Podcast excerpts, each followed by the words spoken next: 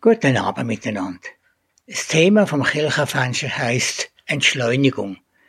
Karin Votzimmermann, Pfarrerin von Habkara und Meiringen, berichtet über ihren Studienurlaub.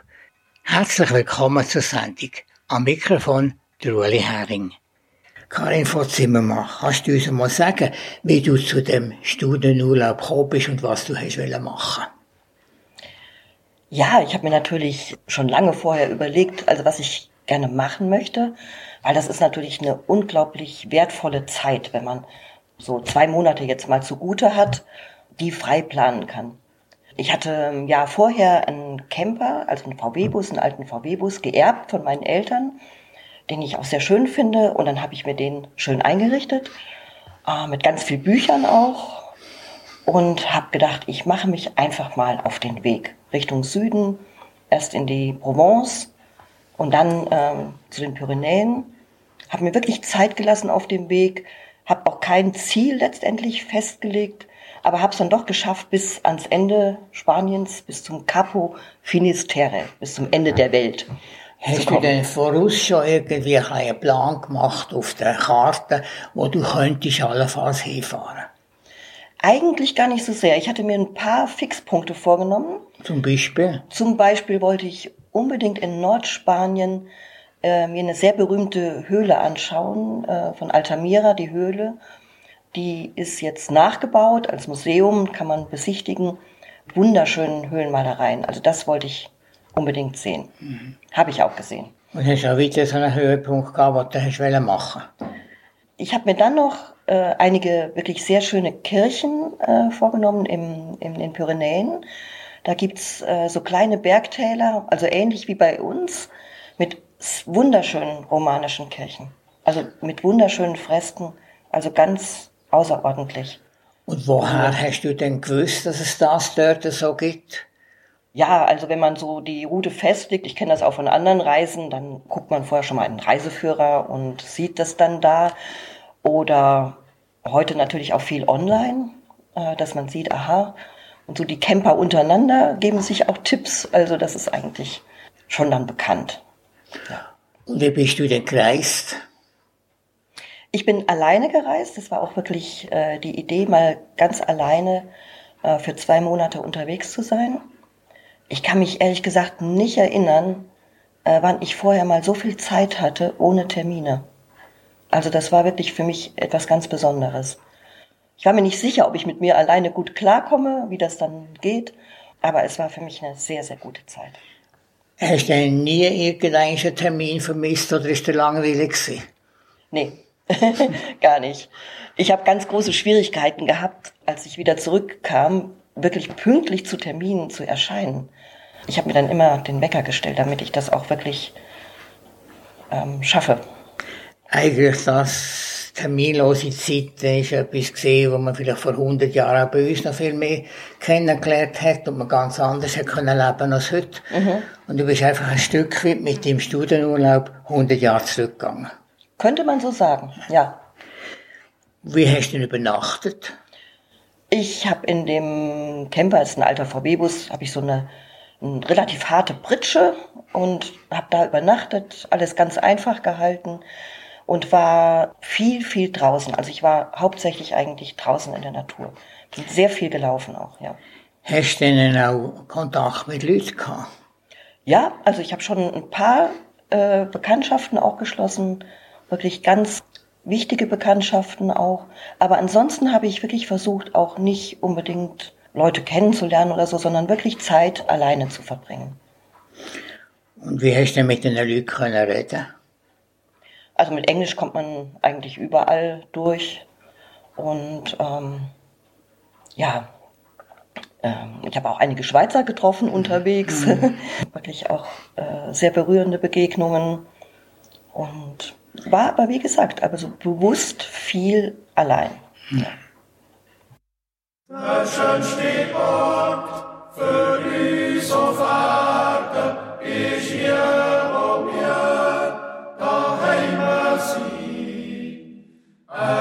Eine Freude, ihr dürft leben,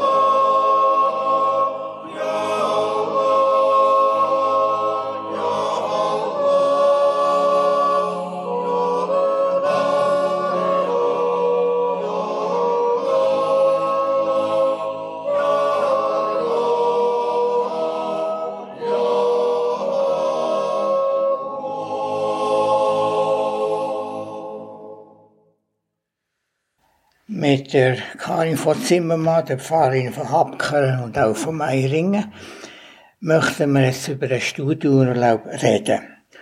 Und sie hat jetzt bereits ein bisschen erzählt, wie sie zu dieser Idee gekommen ist, unterwegs zu sein, und zwar ganz allein. Und jetzt würde es mich natürlich schon noch interessieren, sie hat auch verschiedene Stationen erlebt und da kannst du uns, Karin Vorzimmermann, sicher auch erzählen, was du für besondere Stationen erlebt hast. Kannst du mal eine erste Station schildern? Ich war in den Pyrenäen und sah dann am Straßenrand einen Hinweis, ein Schild auf eine Höhle, eine alte Höhle. Und bin also spontan ähm, dahin gefahren, äh, zusammen noch mit einem Schweizer Ehepaar, die hatte ich vorher getroffen. Die ist mit ihr im Auto gesehen oder sie ist miteinander? Die waren auch in einem Auto, die hatten so einen ganz großen Camper. Die hatten schon Schwierigkeiten, die Straße da hochzukommen. Und oben haben dann geguckt, ob wir da rein können in die Höhle. Und dann hieß es ja, also ein paar begrenzte Personen können rein, aber es dauert sehr lange, bis man dann da reinkommt. Wir haben gewartet, haben uns Bergschuhe angezogen und dann hat jeder eine so eine Grubenlampe in die Hand gedrückt bekommen mit so relativ schwachem Licht. Mhm. Und wir sind dann mit einer Führerin in diese Höhle reingegangen. Und das war wahnsinnig eindrücklich. Wir haben fast eine Stunde gebraucht. Und dann am Schluss hat sie gesagt, äh, jetzt macht mal die Lampen aus. Und es war vollkommen dunkel. Und dann hat sie mit einer kleinen Taschenlampe die erste Zeichnung in dieser Höhle angeleuchtet. Das war so ein, ein Bison, ein Bisent. Das war unheimlich eindrücklich. Und woher sind denn die Zeichen gekommen? Das wäre ein Jahrhundert. Ja, die sind natürlich uralt. Das ist eine, eine Kultur gewesen, ähm, die in ganz Europa stattgefunden hat, wahrscheinlich auch in, äh, in anderen Ländern. Und es ist überall bis nach Sibirien sind diese Art von Zeichnungen entdeckt worden. Die sind natürlich tausende von Jahren alt. Und das Eindrückliche war, dass, dass am Ende dieser langen Höhle, wo man fast eine Stunde reinging, diese, dieser Raum, wo diese Zeichnungen waren, der hatte etwas, der hatte wie etwas Heiliges, etwas Sakrales. Also das war wie ein Dom, ein unterirdischer. Ich eine also große, große Eine Rund. ganz große Höhle. Und es war erstaunlich, da hat offenbar nicht das normale Leben stattgefunden. Also diese Menschen dieser Zeit haben weiter vorne in der Höhle gelebt. Das hat man dann gesehen, aber ganz am Ende haben die sozusagen wahrscheinlich ihre Art von Gottesdiensten gefeiert, nicht? Dann ist dort ist die Höhle fertig, sie sind nicht mehr weitergegangen. Nee. Die war, das war wirklich das Ende. Und man musste äh, über ähm, so Pfützen, größere Pfützen, man musste sich durch Spalten durchzwängen. Und für mich war eindrücklich, dass ich hatte mich ja sehr auf diese Höhle in Altamira gefreut. Die ist aber ganz komplett nachgebaut. Und das hat mich nicht halb so berührt wie diese viel unbekanntere Höhle, wo wir wirklich eine Stunde reingelaufen sind, oder? Das war eine völlig andere Erfahrung. Also die ist in echt gewesen. Ja, echt. Ja. Genau. Und äh, wie sehen denn die Bilder etwa aus, damit wir ein Bild machen von diesen Bildern? Die Bilder sind von Hand gezeichnet wahrscheinlich mit Ockerfarben aus der Gegend und die zeigen eine unglaublich schöne Natur. Also ich glaube, diese Menschen haben ein ganz tiefes Gespür gehabt für die Tiere, auch die Tiere, die sie gejagt haben. Es sind auch Jagdszenen abgebildet, also verwundete Bisons. Ähm, aber alle Tiere strahlen eine unheimliche Schönheit aus. Es sind also unglaublich schöne Gemälde. Und weiß man, wie alt die Bilder ungefähr sind? Ja, die sind also weit über 10.000 Jahre alt. Aber es ist ja erstaunlich, wie die das gemalt haben, so dass man es heute noch sehen kann. Ja, man hat zum Teil diese Höhlen, sind ja auch verschüttet gewesen, hat man erst später entdeckt. Berühmte Höhle ist auch Lascaux, aber auch die ist nachgebaut inzwischen. Und die Menschen sind wirklich unglaublich fasziniert von diesen Bildern. Das habe ich in Altamira auch gesehen. Da waren Menschen aus aller Welt, die sind gekommen, um, um diese Bilder zu sehen. Nicht? Ja, es ist einfach eine, eine schlichte, einfache Kultur, die man noch direkt einem anspricht. Ja, da hat man direkten Verständnis für. Und zum Teil, ich erinnere mich an ein Tier, das hatten die so fünffach übereinander gemalt und das sah dann aus, als würde sich das bewegen. Also man hatte deutlich den Eindruck, dieses Tier bewegt sich. Das war also kein statisches Bild. Fand ich ähm, unglaublich eindrücklich, also künstlerisch wirklich wertvoll. Also die Leute vor 10.000 Jahren haben auch schon etwas können, nicht erst Ja. wir. Also weit über 10.000 Jahre ist es alt, ja. Das ist sehr, sehr eindrücklich. Und Mhm. die Leute, die dort mitgekommen sind, wie haben die reagiert auf die ganze Sache? Wirklich alle waren sehr äh, beeindruckt. Es war wirklich äh, das Erlebnis von etwas ganz Besonderem. Es hat uns alle sehr berührt, ja. Wie lange sind sie dann wieder gegangen? Eine Stunde lang früher wieder gegangen, oder wie Ja. lange? Ja. Und dann hat das Licht wieder angezündet, oder wie ist Ja. das? Ja, ja. ja. ja. Und hat man dann auch gesehen, wo die Leute gelebt haben, vorne in der Höhle? Ja, da haben wir nachgefragt und da haben sie uns das auch gezeigt. Also das normale Leben, sage ich jetzt mal, der Alltag, Feuerstellen, man hat da Reste gefunden von Knochen, das hat sich wirklich vorne in der Höhle ab. Ja, die haben natürlich auch gleich wieder müssen draussen sein, wenn sie haben wollen jagen und so weiter. Also Ja, sie ja. können weiter in der Höhle hinein sein. Das ist eine sehr eindrückliche Geschichte, die du da erzählst. Was nimmst du mit, wenn du das angeschaut hast? Was nimmst du für dich mit als Pfarrerin? Ja, ich habe mir überlegt, äh, das ist, hat mich noch länger beschäftigt, also welches Verständnis die von Natur gehabt haben oder von ihrer Umwelt. Wir haben ja gerade in unserer westlichen Welt oft ein Verständnis, Natur ist so eine Ressource.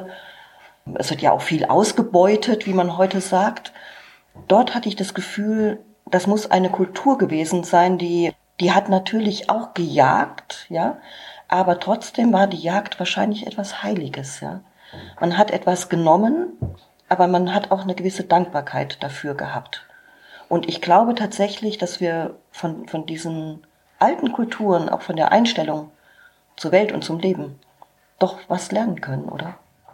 Ja, vor allem hat sie ganz eine andere Beziehung zu der Natur, weil sie die Natur noch heilig ist. Und wie du sagst, bei uns ist sie nicht unbedingt mehr heilig. Ja, Sondern einfach mit, was man kann ausbieten ja. kann. der Materialismus etwas ausbieten, dann kommt es nicht gut dran. Uns Häusli steht, das mit im Grünen, ein Brunnen plätschert vorne zu. Und das Glöckele von Nachbarsgrünen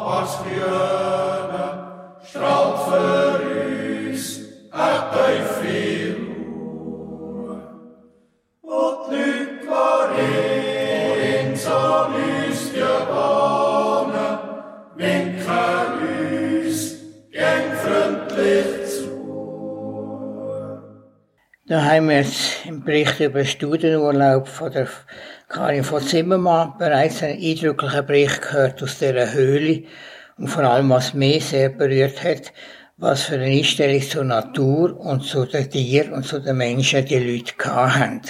Ich nehme an, Karin von Zimmermann, du hast noch weitere solche gute Eindrücke gehabt. Kannst du noch weitere solche Eindrücke erzählen? Ja, ich bin sehr viel in der Natur unterwegs gewesen, bin viel gelaufen, also auch jenseits der normalen Wege. Ich erinnere mich an eine Erfahrung ganz weit oben in den Pyrenäen. Ich war da unterwegs, es war ein wunderschöner Frühlingstag in den Bergen, ganz weit oben, ohne Empfang, weit ab von allem. Es war ein Gefühl von einem kleinen Menschen in einer ganz großen Landschaft. Also es war wirklich spürbar zu erleben, also ich als Mensch werde immer kleiner und die Landschaft wird immer größer. Und ich finde, das ist eigentlich etwas, was wir ja selten noch erleben. Wir machen uns als Menschen ja oft so groß und erleben gar nicht also die Schöpfung um uns herum als so gewaltig. Und die Schöpfung bedeutet immer weniger der heutigen Menschen. Das muss man auch wieder sehen, nicht wahr? Und darum sind solche Erfahrungen wichtig. Ja, und es ist wirklich auch die Erfahrung, sozusagen eins mit allem zu sein, in so eine Landschaft reinzugehören, als ein Teil von vielen. Ich erinnere mich, ich stand zu einem Gesteinhang und habe also in die Weite geguckt und hatte plötzlich das Gefühl, jetzt gucke ich mal runter zu meinen Schuhen und sehe, ich stand direkt neben einer Kreuzotter. Direkt. Und die hat mich gesehen, also natürlich, war aber gar nicht in Angriffshaltung, erstaunlicherweise. Ich bin vorsichtig ein paar Schritte zurückgegangen, habe die Schlange beobachtet und die ist dann weg nach einer Zeit. Und man fühlt sich so eins in dieser Natur, mit dieser Schöpfung. Ja. Ich habe normalerweise kein gutes Verhältnis zu Schlangen, oder? Aber ich habe gar keine Angst gehabt. Ich wusste, die beißt nicht. Ja, und du hast sicher gute Schuhe angehabt, dann ist sowieso nicht gefährlich. Ja, hoffentlich. Stimmt. Nein, nein, Ja, ja. Das ist, aber das ist auch, es ist interessant, mal so eine Schlange zu erleben in Ja. der Natur. Unglaublich schön. Und sie sind eigentlich zahm, oder wie muss ich sagen, sie wollen eigentlich auch nichts machen. Im Mann, sie kommen dann, werden dann gefährlich, wenn sie sich angegriffen fühlen. Ja. Und da hast du also auch können meditieren, denke ich, auch über Gott und die Welt. Ja, ich habe viel nachgedacht und habe auch gedacht, im Grunde genommen ist die Erfahrung von Stille und von Laufen etwas, was wir viel mehr praktizieren sollten als Menschen. Mir kam so der Gedanke, wie werden eigentlich Entscheidungen getroffen in unserer Welt normalerweise, oder?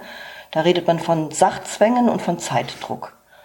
Und mir kam der Gedanke, eigentlich müssten Menschen, die wichtige Entscheidungen treffen, auch für andere, in die Stille und in die Einsamkeit. Eine gewisse Zeit, um wirklich auch Dinge, Entscheidungen, das Leben zu überdenken. Das ist halt heute nicht modern, aber das ist richtig.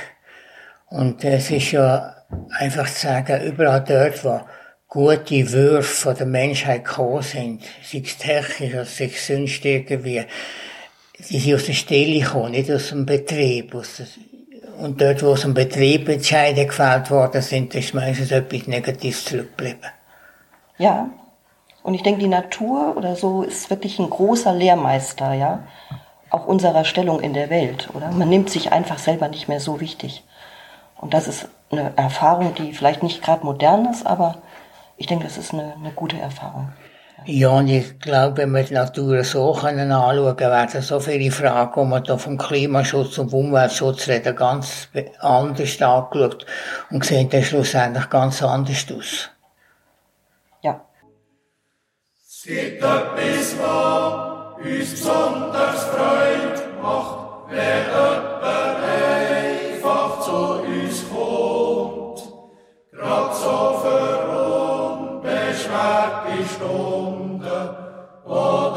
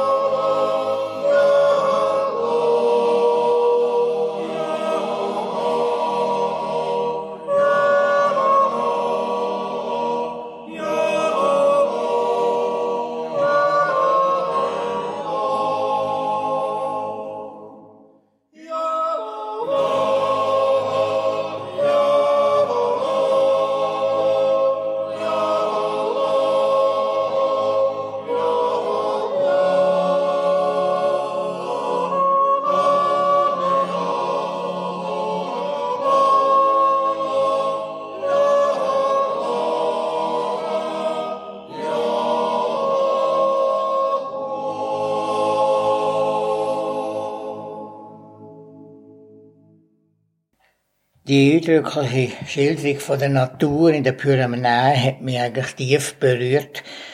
Und ich habe gemerkt, Karin von Zimmermann, dass wir da heute in unserer Welt eigentlich auf einen falschen Zweig reiten.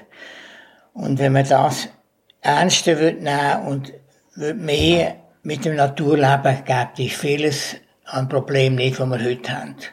Auf der anderen Seite ist sicher auch sonst noch Sachen, die das hier weitergeben den Hörerinnen und den Hörern. Ja, man wird auf so einer Reise, wenn man sehr lange mit sich alleine ist, ja auch mit sich selber konfrontiert. Und man erlebt auch den Schmerz nochmal, den man im Leben erlebt hat, wenn man so alleine ist. Ich erinnere mich da an eine Nacht mit einem unglaublichen Sturm. Ich habe da ganz ausgesetzt irgendwo gestanden und konnte auch nicht da weg. Und es war kalt und äh, nass. Es gibt auch eben diese dunklen Tage. Und da finde ich wichtig, dass man daran denkt, nach diesem Sturm kam ein wunderschöner Morgen.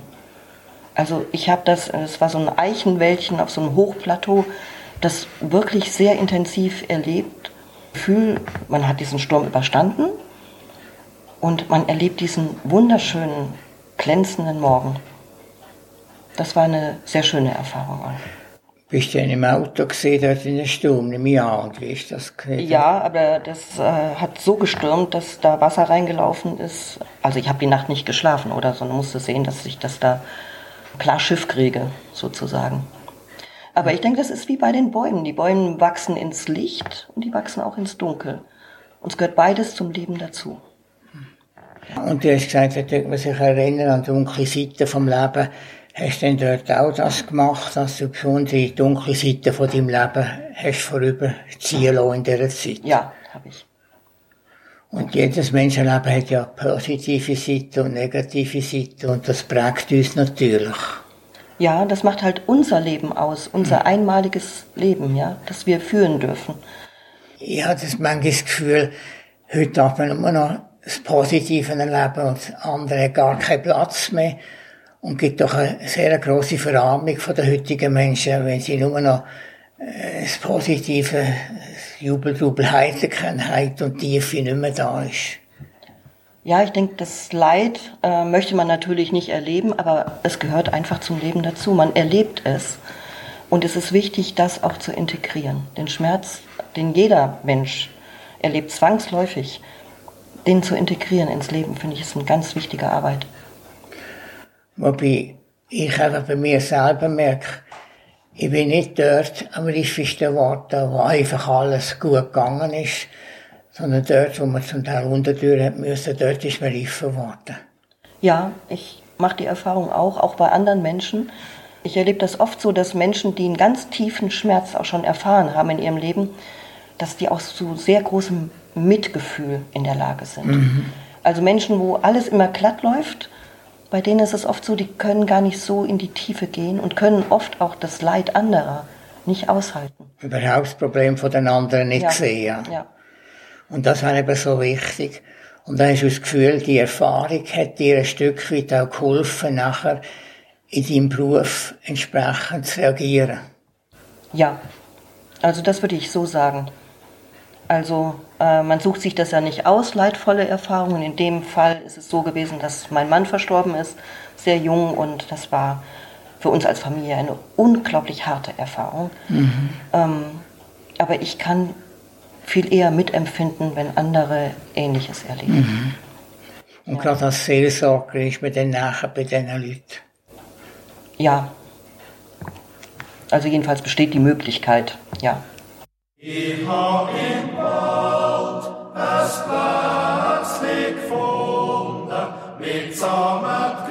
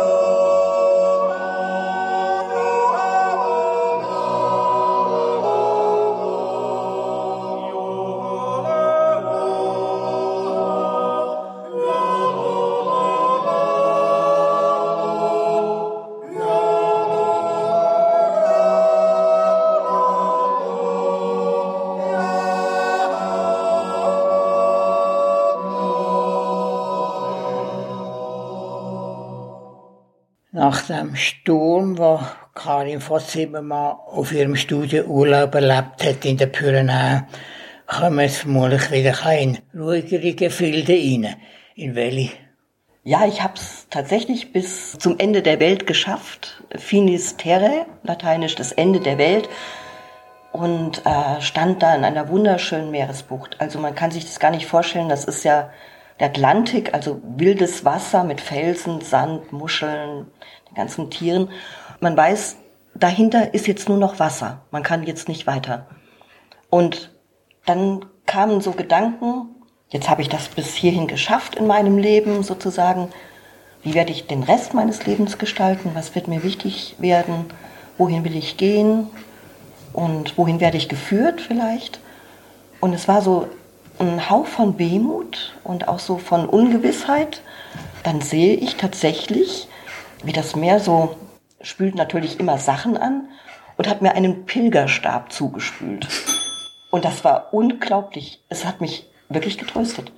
Ich habe den genommen und der war so ein, ein einfacher Holzstab, so äh, die Rinde abgeschnitzt und obendrauf ein Pilgerkreuz mit Hand gemalt. Bin also wie getröstet zurückgegangen zum, äh, in das Dorf, also zu meinem Auto, das hatte ich da stehen. Und dann kam ein alter Mann mir entgegen und hat mir einen guten Weg gewünscht auf Spanisch. Und dann habe ich gedacht, so soll es sein. Und das war sehr schön. Also der Pilgerstab, da ist dann einfach im Meer drin gewesen. Ja, der war im Meer und ist von dem Meer einfach an den Strand gespült worden. Das Meer spült ja immer Sachen an den Strand. Sehr viel Müll übrigens auch. Ja, aber da kann man sich auch gerade vorstellen oder fragen, warum ist gerade der Pilgerstab, den, wo du da bist, angeschwemmt worden?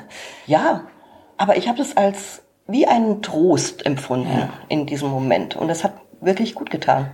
Steht jetzt bei mir zu Hause neben dem Schreibtisch. Eben, das habe ich mir, jetzt was mich noch interessieren, warum heißt das Finisterre dort? Man hat wirklich geglaubt, das ist das Ende der Welt. Also die, es ist noch der alte Kartenname quasi. man- eigentlich ist äh, das jetzt geo, äh, geografisch ist es eigentlich in Portugal, ist der weiteste Punkt im Westen. Aber man hat früher gedacht, das ist. Oder bist du also auch auf Portugal gekommen, auf dieser Reise? Nee, ich bin nur bis zu diesem spanischen Capo Finisterre, Aha, ja. was aber, wie man heute mit den modernen Messungen weiß, nicht der wirklich westlichste Punkt ist Europas. Ach so, Ja. ist das ist natürlich ganz etwas anderes. Ja, ja. Ja. Ja. Ja, Also das ist natürlich das Ende der Welt. Das ist natürlich nicht nur lokal zu sehen, sondern das haben wir als Theologen noch anders aufzufassen, nämlich Mhm. wie. Das Ende der Welt war immer ein Ort des, des Ungewissen, oder? Da hat man sich nachher ausgeliefert gefühlt.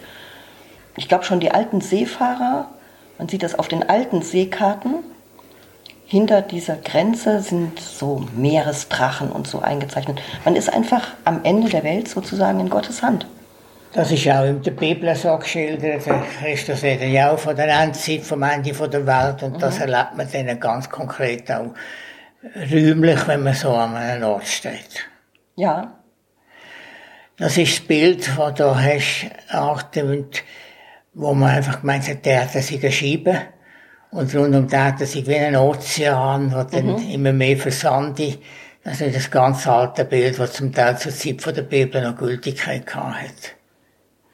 Ja, es ist ja auch interessant. Also man hat ja früher äh, die alten Griechen schon, die haben die Seefahrt äh, sozusagen als Herausforderung an die Götter betrachtet, oder? Wenn man jetzt Schiffbruch erlitt, dann war man selber schuld, weil man war ein Risiko eingegangen, was eigentlich nicht man hätte eingehen sollen. Das war immer so die Grenze. Das Meer hat immer auch einen unheimlichen Charakter gehabt. Das gibt es auch in den Psalmen.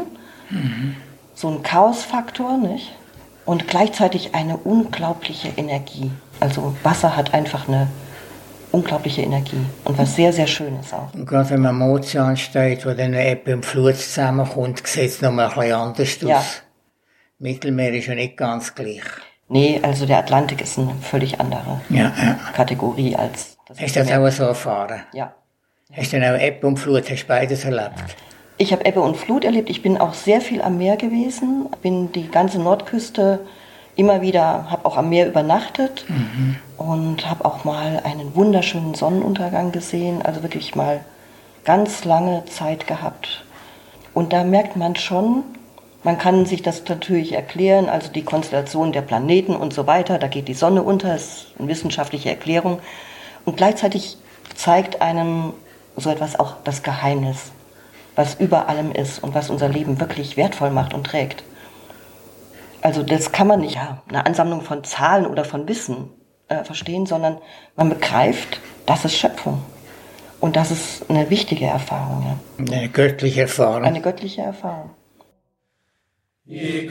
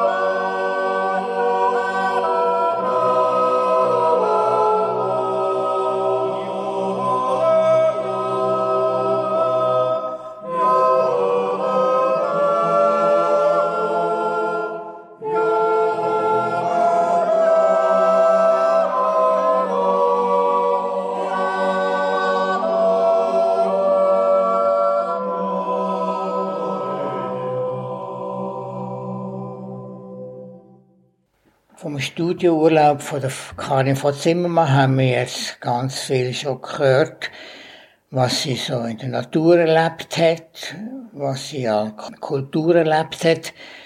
Aber ich nehme an, auf dieser ganzen Reise hat es nicht nur Natur und Kultur gehabt, sondern es auch Menschen gehabt.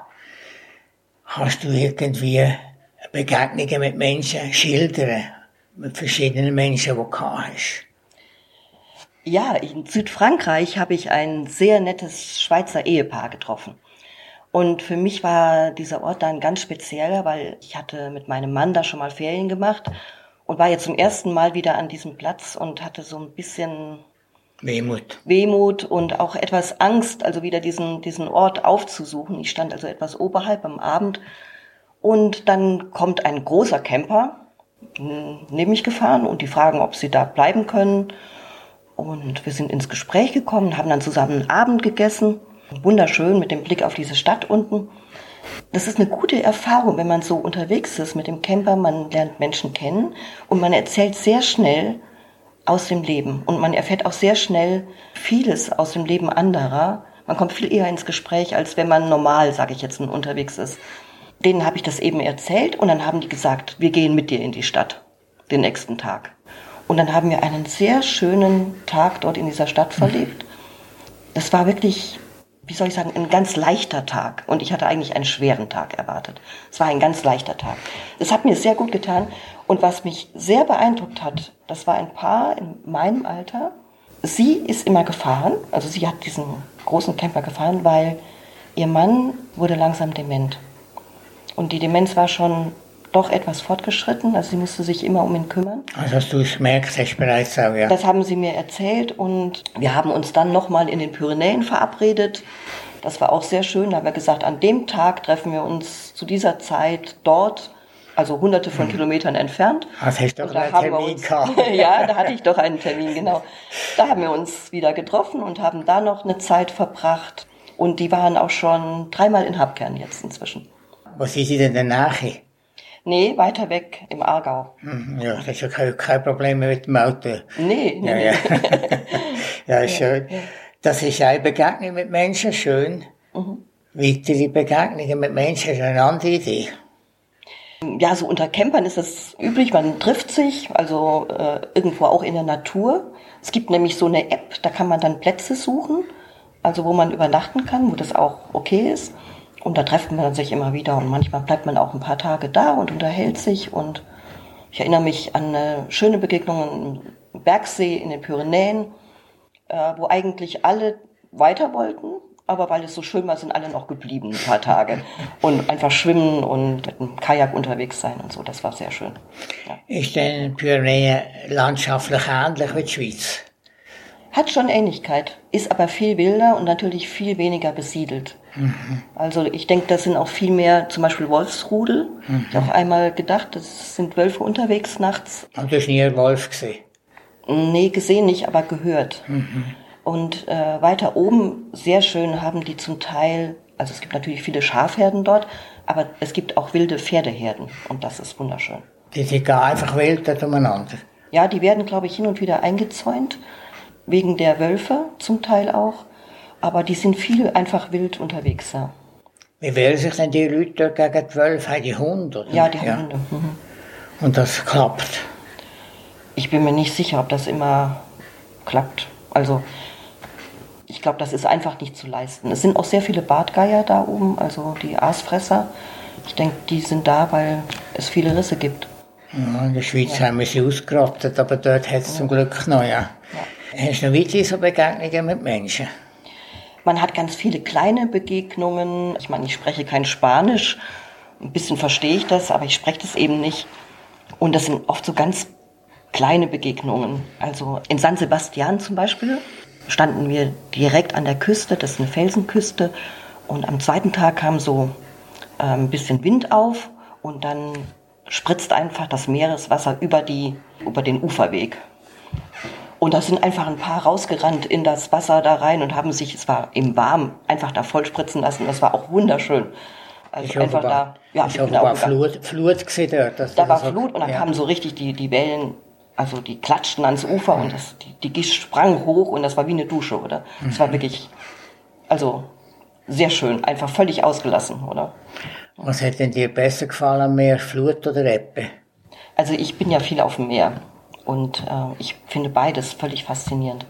Ich finde diese Buch der Gezeiten ist unglaublich und am Atlantik, auch an der Nordsee ist das wirklich sehr spürbar. Die Gezeiten haben einfach eine unglaubliche Macht und wenn man sich einfach mal Zeit lässt und sieht, wie sich das Meer zum Beispiel zurückzieht und so Gezeitentümpel hinterlässt mit ganz viel Getier drin und wie das dann wieder kommt, mit welcher Gewalt eigentlich, das ist unglaublich eindrücklich. Das kann ich mir in der Schweiz nicht recht vorstellen, wenn wir das nicht haben. Ja, wenn man zum Beispiel in der Zeit schwimmt, man muss zum Beispiel wissen, wann man im Wehr schwimmen kann. Nicht? Also wenn es sich zurückzieht, wird man rausgezogen Mhm. nicht, ins Meer. Das, da kommt man gegen gewisse Strömungen kommt man auch als guter Schwimmer nicht an. Das, ist so einfach- feste So eine Strömung. feste Strömung ist das. Wenn man in eine richtige Strömung gerät, dann äh, kann man nicht dagegen anschwimmen. Da muss man lernen, zu einer Zeit man kann schwimmen im Meer. Man muss dann zur Seite weg, also man muss aus dieser Strömung versuchen, irgendwie rauszukommen, wenn man das mal erlebt hat. Das ist wirklich äh, unglaublich. Hast du das einmal erlebt? Ja, aber das ist schon länger her. Da habe ich das mal erlebt und das kann man sich wirklich nicht vorstellen. Man denkt, das muss doch gehen, dass man da ans Ufer kommt, oder?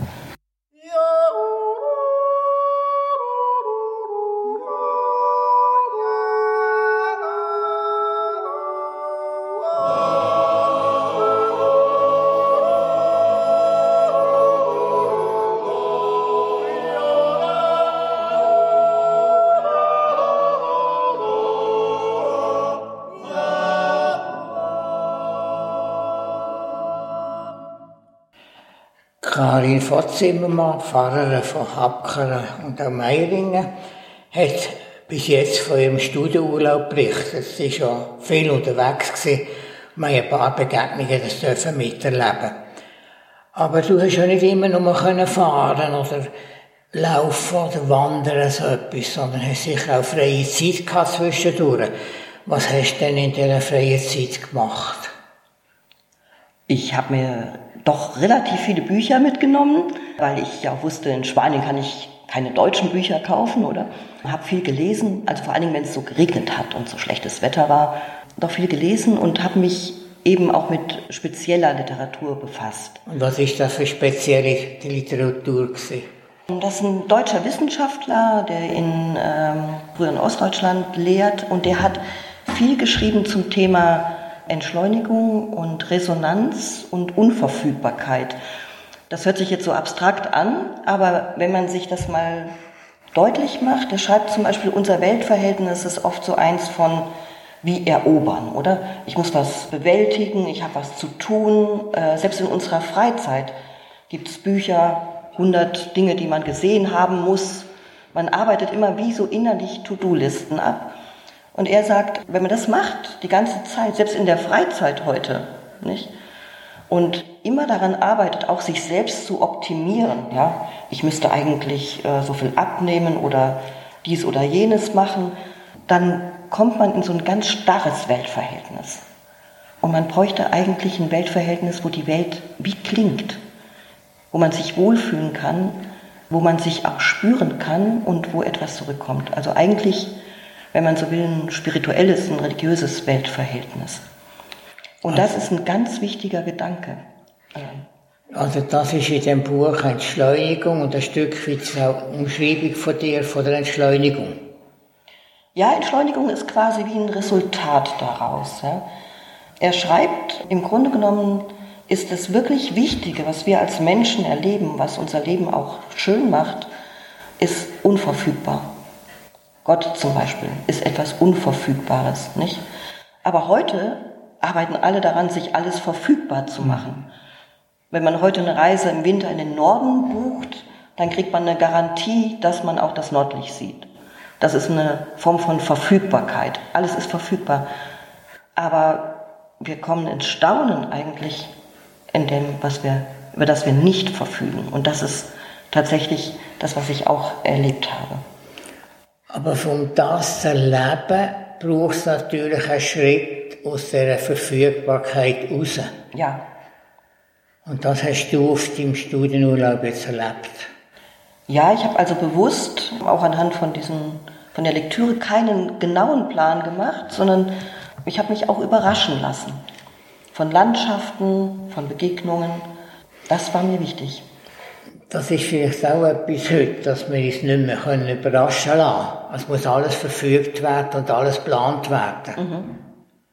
Und da hast du jetzt ganz eine andere Seite erlebt, wo du einfach dann weisst, ist das. Hast du nur das Buch gelesen oder hast du noch andere Bücher gehabt? Nee, ich habe ganz vieles gelesen, also mache ich eigentlich fast immer, aber sehr viele Literatur über Spiritualität. Einer meiner Lieblingsschriftsteller, der hat ein Buch über Spiritualität äh, benannt, pure Präsenz. Und er meint damit sozusagen die Anwesenheit Gottes. Er schildert das sehr schön, finde ich, gerade an dem Beispiel dieses Sonnenuntergangs. Er sagt, man kann den Sonnenuntergang sehen und weiß, was da chemisch, physikalisch abläuft. Man sieht mit dem ersten Auge, man sieht mit dem zweiten Auge, aber man begreift diesen Sonnenuntergang in seiner Tiefe eigentlich erst mit dem, mit dem dritten Auge, mit dem spirituellen Auge. Spirituellen Augen, ja, ja. Und das haben die viele mystische Theologen schon lange gewusst. Ja. Und wir haben es heute wieder vergessen. Und wir dürfen uns daran wieder erinnern lassen.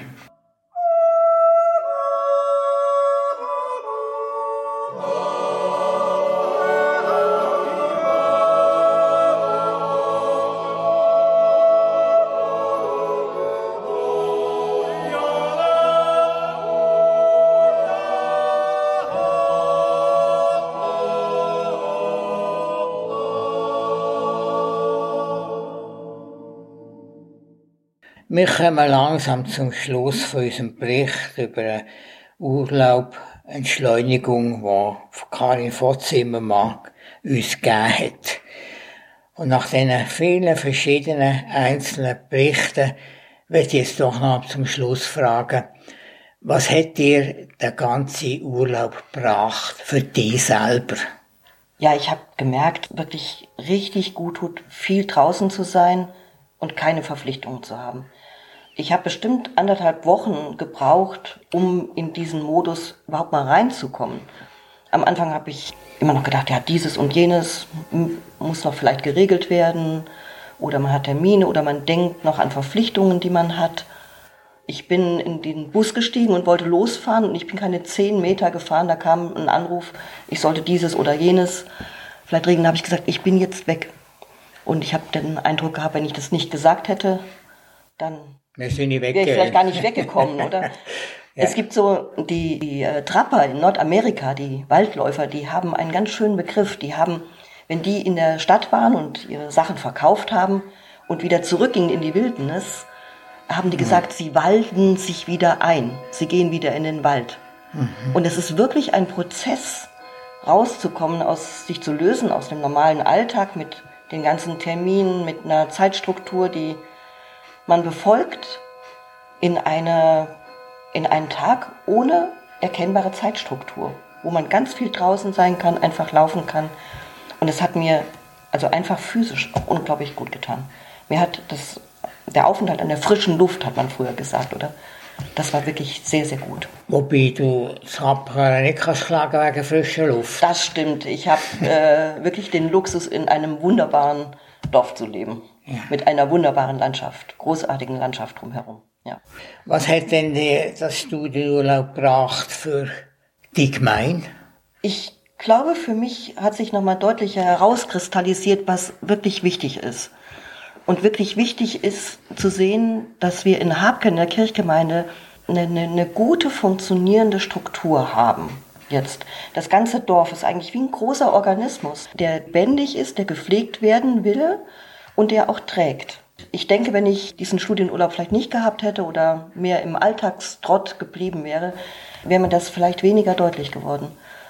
Und deswegen setze ich mich eben jetzt auch dafür ein, dass also diese Struktur kirchlicherseits mit einer Fahrstelle, wo man noch oben im Dorf auch lebt, mit den Menschen zusammen, ja, und nicht von dem Tal aus sich bedient wird oben, dass das erhalten bleibt. Das ist mir deutlich geworden, wie wichtig das ist, diese Strukturen. Mhm. Wenn wir nicht wir als Fahrpersonen mit den Menschen leben, mhm. für die wir zuständig sind, dann ist einfach ein, ein Teil von Gemeinsamkeit nicht da. Mhm. Das ist einfach so. Man kann erst dann richtig Seelsorge machen, wenn man auch mit den Menschen zusammenlebt. Ich denke, das ist eine wichtige Struktur und die sollte erhalten bleiben. Ja. Also es ist, glaube ich, wirklich ein wichtiges Unterfangen, weil es so was Wertvolles ist. So eine Berggemeinde ist was Wertvolles. Ja, und das sollte gepflegt werden und nicht beschnitten werden. Und was hat es für Kirche gebracht, die Studienurlaub? Wir sind ja daran, dass muss einen Bericht schreiben. Ja, ich muss einen Bericht schreiben. genau, ich schreibe einen Bericht und äh, gehe natürlich da auch so auf das, was ich gelernt habe, ein, also auch an die Auseinandersetzung mit den Wissenschaftlern dort. Und ich denke aber, dass wir schauen müssen, äh, es gibt ja so einen Trend quasi weg vom Dorf in die Stadt, aber der kehrt sich um, weil ich glaube, viele Menschen spüren wieder, wie wichtig das ist, sich Auszeiten in einer Stille zu nehmen. Vielleicht auch für Entscheidungen. Ich denke, die Erfahrung, die man ja auch in Habkern gut machen kann, wie du ja sagst, gute Luft, wunderbare Landschaft. Es wäre wichtig, wenn Menschen die Entscheidungen treffen, vielleicht zu uns in die Berge kommen, in diese Dörfer und mal schauen, wie das Leben da ist, ja, und dann vielleicht erst in der Stadt über diese Dörfer entscheiden. Jetzt möchte ich zum Abschluss noch etwas Schönes vorlesen. Ja, ich habe in einem Buch einen wunderschönen Segen der Einsamkeit gefunden.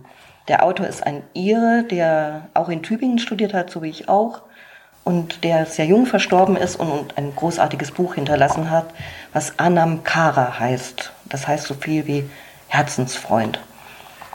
Und diesen Segen würde ich gerne zum Schluss leben. Mögest du in deinem Leben die Gegenwart, die Kraft und das Licht deiner Seele entdecken Mögest du erkennen, dass du niemals allein bist, dass deine Seele dich durch ihren Glanz und ihr Zugehörigen aufs innigste mit dem Rhythmus des Weltalls verbindet. Mögest du deine Individualität und Verschiedenheit achten. Mögest du erkennen, dass die Gestalt deiner Seele einzigartig ist, dass dir hier ein besonderes Schicksal beschieden ist, dass sich hinter der Fassade deines Lebens etwas Schönes, Gutes und Ewiges ereignet. Mögest du lernen, dein Selbst mit der gleichen Freude, dem gleichen Stolz und der gleichen Wonne zu betrachten, mit der Gott dich in jedem Augenblick gewahrt.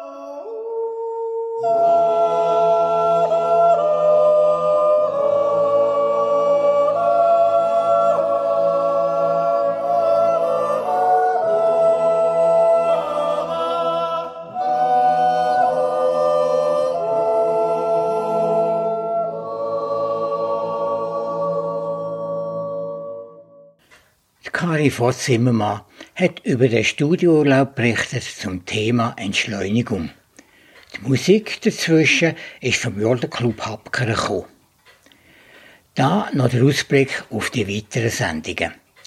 Am nächsten Sonntag, 14. Mai, am Vormittag um 9 Uhr, kommt der Gottesdienst aus der Freien Missionsgemeinde Untersee in Interlaken mit der Predigt von Bröne Zart. Der Kirchenabend vom nächsten Dienstag, am 16. Mai, fährt am 8. mit dem Killenstübli an und am 9. kommt das Killenfenster. Der Anael Jambers und Nadine Gauci stellen eine bekannte, aber sehr kontroverse Theologin vor. Sie heißt Dorothea Sölle. Bis am 10. Uhr hören wir noch ein im Jodlerclub Habkeren zu. Dann kommt das Nachtprogramm vom Radio Bio mit der Wiederholung vom Bio Info. Danke, dass ihr zugelassen habt. Der Uli Hering hat mich begleitet. Habt eine gute Nacht und eine gesegnete Woche. Auf Wiederhören.